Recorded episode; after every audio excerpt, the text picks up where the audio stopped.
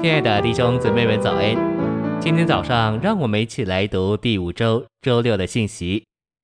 今天的经节是《创世记》五十章二十节：“从前你们的意思是要害我，但神的意思原是好的，要使许多人存活，成就今日的光景。”《罗马书》八章二十八节：“还有，我们晓得万有都互相效力，叫爱神的人得益处，就是按他旨意被召的人。”诚心喂养。倘若我们晓得我们在这里是为着主的定旨，为着主的恢复，那么我们就会知道，无论在我们身上发生什么事，都是为着神的定旨。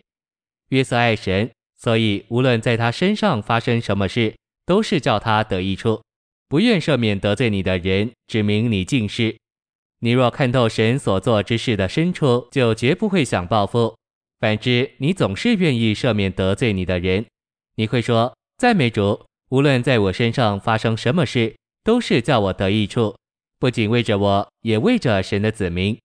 无论在我身上发生什么事，都是为着神国的益处效力。”信息选读：约瑟供养他的弟兄们，并且安慰他们。约瑟的哥哥们不能忘记他们对约瑟所做的事，他们害怕父亲死后。约瑟会做一些事情报复他们。约瑟听见他哥哥们的请求就哭了，因为他没有以恶报复他们的思想。他说：“不要害怕，我岂能代替神呢？从前你们的意思是要害我，但神的意思原是好的，要使许多人存活，成就今日的光景。约瑟也应许要供养他们和他们的孩子。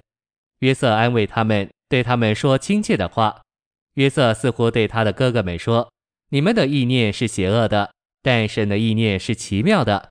他差我到这里来，为要拯救许多人的生命，请不要受到困扰。我感谢你们对我所做的，你们帮助神达成他的目的。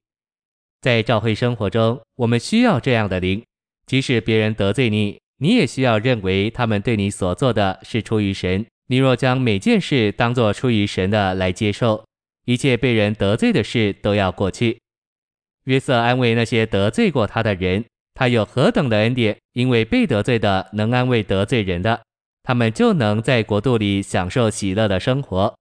请记得，约瑟和他的弟兄们代表国度里的人，因着约瑟超特的灵，他们能一同在国度里享受美好的时光。但假定约瑟要以恶报复他的哥哥们，那国度就不可能有了。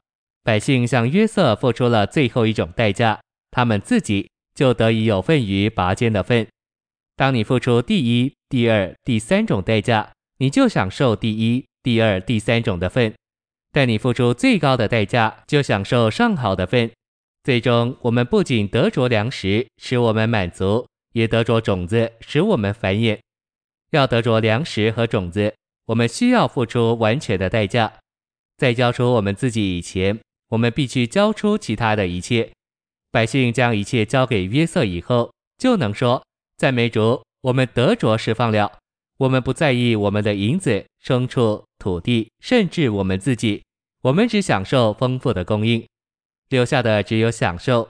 为着这种享受舍弃一切，是何等大的祝福！当主耶稣来临时，全地都要在一个地主、一个银行家之下，所有的土地都要属于基督。”我们要将我们的所有和琐事都交给他。我们是享受者，不是主人。当时埃及的一切都在一个主人手下。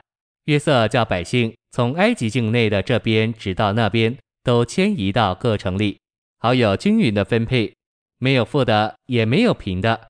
对于属灵的供应，今天也是这样。基督有丰富，但他能供应我们多少丰富，在于我们愿意付出什么。谢谢您的收听，愿主与你同在，我们下周再见。